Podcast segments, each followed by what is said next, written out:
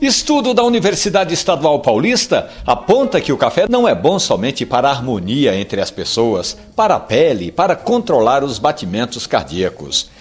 Agora, pesquisadores da Unesp concluíram que café também é um ótimo repelente para o mosquito da dengue. Eu já tinha recomendado aqui colocar sobra de café nos vasos de plantas e de flores para servir de adobo.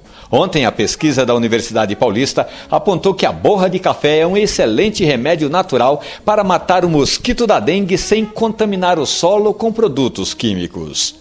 O estudo da Unesp confirma a eficácia da borra de café que não deixa o mosquito da dengue se aproximar. E mesmo onde o mosquito já tenha passado, esse método não permite que a larva se desenvolva. Café, além de ser bom para a saúde e para o paladar, ainda combate o mosquito da dengue. Dúvidas e sugestões você me encontra no Twitter. Café Conversa. Um abraço. Bom café.